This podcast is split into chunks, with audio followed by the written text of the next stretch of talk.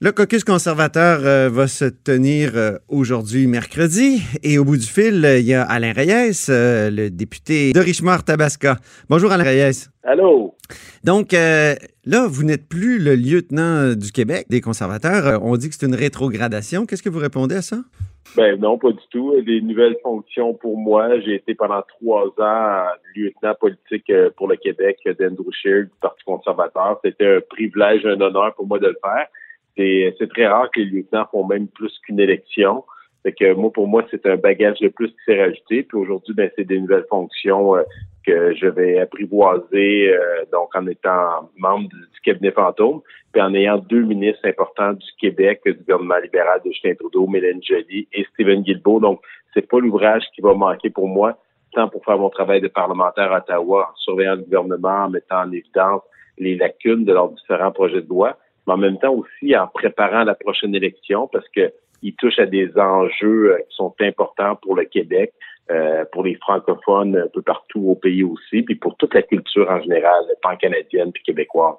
Oui, la culture, on peut pas dire que c'est euh, un milieu naturel pour vous. Ça vous fait pas bizarre comme ça de devenir porte-parole en matière de patrimoine? Pas du tout. Puis on peut penser à l'environnement aussi où euh, les gens ne, nous associent pas nécessairement comme des grands défenseurs de ça, malgré euh, toute notre, volonté euh, d'aller de l'avant, de reconnaître les enjeux climatiques que, nous avons devant nous, les défis qui sont là. Donc, c'est un défi qui est peut-être un peu plus grand parce qu'il va falloir vendre nos politiques, il va falloir peut-être changer cette mauvaise perception que les gens ont.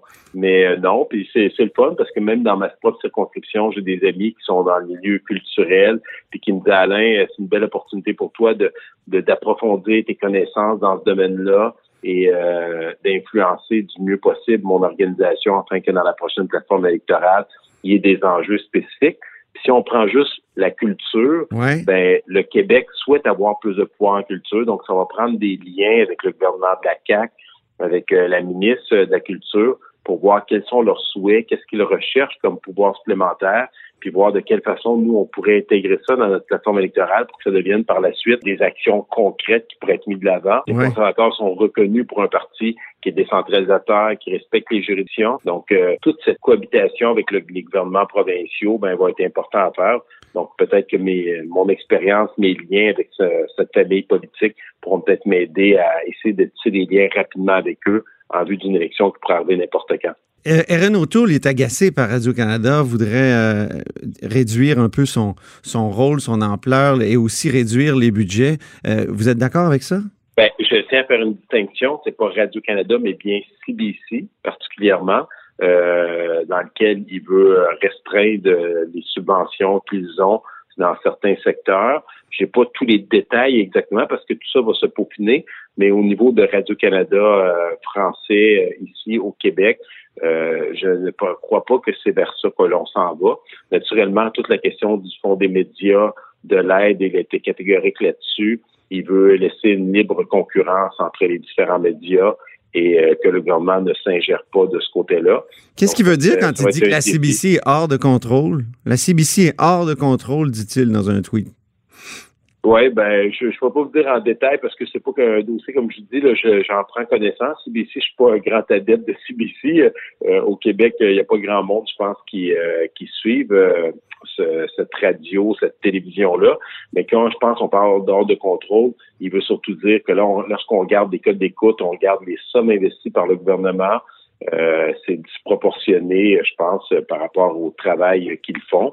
Puis il y a aussi le fait que dans le Canada anglais, il y a une plus grande compétition aussi. Donc au Québec, on peut comprendre que bon, il y a, il y a Québécois, TVA, il y a Radio-Canada, bon maintenant il y a Novo, mais euh, dans le Canada anglais, il y a beaucoup plus de choix, d'opportunités pour les gens. Donc une saine compétition euh, peut-être serait plus propice entre des entreprises privées pour offrir le service et faire en sorte que strictement que ce qui est d'intérêt public puisse être subventionné, non pas des émissions euh, d'intérêt plus, euh, je dirais, populaires, de variété, euh, et là, de faire une compétition déloyale entre le public versus le privé. Oui, il devrait avoir peut-être plus d'émissions d'histoire du Canada, du Québec et tout ça. Seriez-vous d'accord avec ça? Ben, je pense personnellement c'est un peu le rôle d'une télévision publique, c'est d'avoir peut-être des, de mettre en place des programmes qui sont peut-être plus difficiles à financer au niveau euh, du privé, des commanditaires. Euh, on peut penser à tout l'aspect international aussi, l'information internationale, mais quand on tombe dans les émissions de variété, ben je pense que cette question-là est tout à fait légitime. Jusqu'à où on va aller, bon, on verra dans la plateforme électorale, mais est-ce normal qu'une émission de variété un dimanche soir euh, dans un réseau privé versus un réseau public, le réseau public qui a accès à l'argent des contribuables versus le réseau privé, puis les deux en même temps puissent aller chercher de la publicité. Donc, c'est la même enveloppe que les compagnies distribuent euh, dans les différents réseaux. Fait que je pense que toutes ces questions-là sont tout à fait légitimes, particulièrement dans cette situation-là on va devoir reprendre les rênes des finances publiques, donc euh, de faire un certain ménage, de faire des choix euh, stratégiques de ce qu'on doit garder, ce que l'on doit couper. Donc, ça va, ça va, être un exercice très rigoureux à faire, puis j'ai bien hâte de voir euh, où on va arriver avec ça en vue de la prochaine campagne. Mais une chose est claire, les gens qui ont vu Renault Tour euh, aller depuis deux semaines savent qu'il n'y a aucune ambiguïté dans son discours. Il dit les choses, il les nomme. Euh, et je pense que les gens vont pouvoir se faire une tête par la suite lorsqu'il viendra le temps de voter. Le Devoir nous apprenait hier que le, le Québec a de plus en plus recours au gaz de schiste qui vient de l'étranger. Et euh, uh-huh. l'Association euh, de l'énergie du Québec a envoyé un communiqué hier pour dire que, au fond, c'était tout un paradoxe. On refuse d'exploiter le gaz de schiste ici au Québec. On importe du gaz de schiste. Ça, crée beaucoup de, de, de, gaz à effet de serre, 300% de plus d'émissions. Est-ce que le Québec devrait exploiter son gaz de schiste? On sait qu'il y en a beaucoup dans, dans la vallée du Saint-Laurent je ne dirais pas les gaz de schiste, mais une chose est sûre, le paradoxe, on peut le faire à plus grande échelle. On le vit dans tout l'enjeu du pétrole. Euh, on se fait très vertueux au Québec euh, de l'environnement, mais en même temps, on est des grands consommateurs de pétrole. On a juste à voir par les achats de véhicules. Les chiffres sont là, le démontrent. C'est une augmentation de, de, camionnettes, de VUS qui sont achetés par les Québécois. On continue à consommer du pétrole on refuse d'aider notre propre industrie, qui est une des plus importantes au pays, euh, au niveau d'exploitation des ressources naturelles dans l'ouest du pays. Pendant ce temps-là, on exporte 50% de notre pétrole. Il me semble qu'on l'aide pas euh, mal déjà, l'industrie pétrolière dans l'ouest du pays, euh, le gouvernement du Canada du moins? Ben, regardez, vous avez les chiffres, ils vous les démontrent. 50% de notre consommation au Québec provient mhm. des États-Unis de d'autres pays à plus petite échelle maintenant. Ce pétrole-là fait aux États-Unis, sous l'ère de Barack Obama, est un pétrole qui vient des gaz de schiste. Mhm. Donc, les gaz de schiste, une des questions. Oui, du pétrole de schiste, oui. Pétrole de schiste, c'est que c'est par fracturation dans le sol. Je l'ai vécu quand j'étais maire de Victoriaville avec toutes les pressions qu'on a eues. C'est un procédé que pour bien des gens, des experts, n'est pas nécessairement en plein contrôle. Donc, il y a des émanations qui peuvent euh, être laissées, puis euh, risque de contamination dans la pratique. Mais ce pétrole-là que l'on consomme, euh, qui ne provient pas nécessairement dans 50% de notre propre pays, ben, on le consomme des États-Unis. Donc, on fait tourner l'économie des États-Unis. Moi, ce que j'ai toujours dit, il faut aller vers une transition énergétique, mais tant longtemps qu'on aura besoin de ce pétrole-là, ben, on serait aussi bien de l'utiliser dans notre propre pays, de faire tourner notre économie, de s'assurer de mettre des normes environnementales les plus strictes. Donc, on doit mettre des, des un cadre euh, rigoureux pour notre propre industrie pour s'assurer de faire notre part au niveau environnemental, mais la réalité, c'est qu'on le consomme quand même et on en a encore besoin.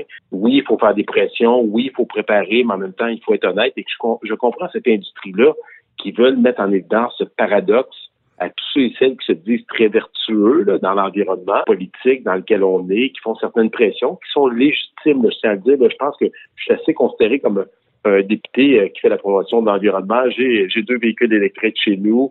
Euh, j'essaie de faire ma part comme tout le monde. Mais il y a une réalité et aujourd'hui, ben, on le voit, c'est quoi le coût pour changer nos habitudes. Il faut que la population soit en accord aussi avec ça. Puis Mais... pour ces gestes-là, donc mais aider notre entreprise euh, pétrolière, est-ce que ça, ça nuirait pas à la transition ou ça, ça freinerait pas ou ça ralentirait pas la transition énergétique? Les, les pays comme la Norvège, Scandinave, qui sont considérés comme les pays les plus verts au monde, sont les pays qui donnent le plus de permis d'exploitation de mhm. de pétrole et même dans bien des cas dans la mer ce qu'ils ont décidé de faire, par exemple, c'est que tous les revenus générés par ça doivent aller dans des projets verts, donc construction de bâtiments, transport en commun.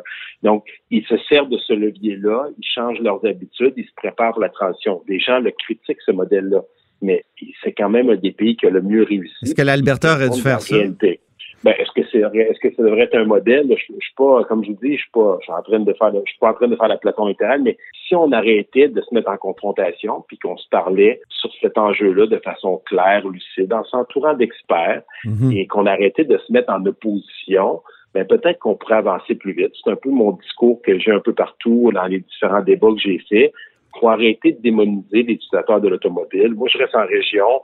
J'aime ça venir voir un spectacle euh, à Montréal pour euh, aller encourager des artistes, aller voir une game du Canadien, mais moi, le seul métro que j'ai dans ma région, c'est une épicerie je peux pas me promener en métro. J'ai encore besoin de mon Mais vous pourriez avoir un train. Si, on était intelligent, il me semble qu'on aurait plus de trains. On produit des trains, par exemple, au Québec. On produit pas d'auto, on produit pas de pétrole. Pourquoi on n'a pas plus de trains électriques intercités? Ben, c'est clair. Il y a le projet du TGF. Euh, ben oui, ça, Québec, Trois-Rivières, Montréal. Non, mais ça jase depuis 20 ans de tout ça, puis il n'y a jamais rien qui se fait faut pas parler aux acteurs économiques, particulièrement dans la région de Trois-Rivières, qui sont en jeu, puis qu'on attend encore ben le projet qui est reporté. Puis il y a un projet, en passant, qui a été fait comme démonstration qui est rentable. Donc, il y a plusieurs façons. On a un grand territoire. C'est sûr qu'il y a des défis plus grands qu'en Europe par rapport au train, mais je pense qu'il y, aurait moyen d'avoir un discours qui est intelligent, qui est rigoureux, qui fait en sorte qu'on arrête de se mettre en opposition. On le voit à Québec, la guerre entre le tramway et le troisième lien. On dirait que c'est toujours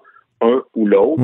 En même temps, ben, dans la région d'Ottawa-Gatineau, ben, le même ministre qui dit non à la région de Québec pour un troisième lien travaille sur un sixième ou un septième lien euh, dans la région ici. Donc, c'est comme si c'est en fonction d'un intérêt ou de politique que certaines décisions sont prises au lieu d'une recherche qui est plus rigoureuse, qui est honnête et qui fait en sorte que l'on avance comme société. Fait moi, j'ai toujours été contre les extrêmes de gauche, de droite là, sur la place publique, les extrêmes, mhm. que des fois vont à un autre niveau. Il faut plutôt tenter de se rapprocher pour discuter parce que on peut pas euh, se mettre en opposition tous les études. moi, je, je, vous dis, je viens d'une région, mais aller dire aux gens en Abitibi là, qu'ils peuvent plus avoir de pick-up, ça veut dire plus de skidoo, plus de bateaux euh, sur les lacs. Pendant l'été, on a vu le nombre de bateaux qui étaient sur les lacs. Ben, moi, j'ai vu un paquet de gens qui se, qui se déchirent la chemise comme des grands verres mais qui sont sur des bateaux en train de faire du surf, puis du wake, puis du nautique, là.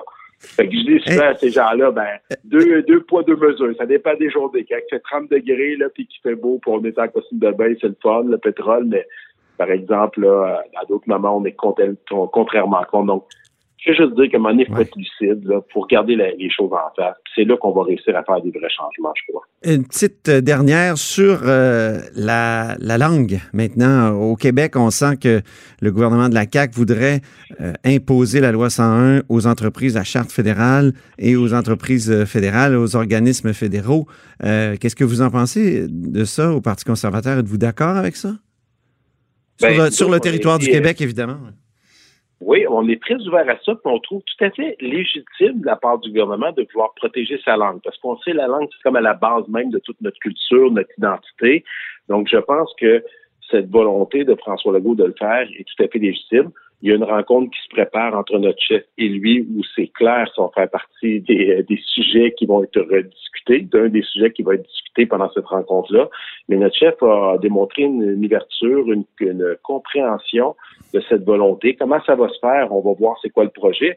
Bon, on peut aller plus loin. Là, on parle de on parle des entreprises euh, sous juridiction fédérale, mais même des entreprises sous excusez-moi, juridiction provinciale, ça ne veut pas dire que c'est Jojo partout. Là. Quand on dit que 40% si je ne me trompe pas, le dernier chiffre des entreprises à Montréal, tout se passe en anglais, c'est pas juste des entreprises de juridiction fédérale. Donc, cette volonté du Québec de vouloir protéger sa langue, son identité, on est d'accord avec ça, on y croit, on va vouloir travailler avec le gouvernement du Québec pour voir ce qu'on peut faire pour les aider. Fait je pense qu'il y a une ouverture de notre côté, clairement, puis on verra comment vont aller les discussions entre Aaron O'Toole et, euh, mm-hmm. et François Legault.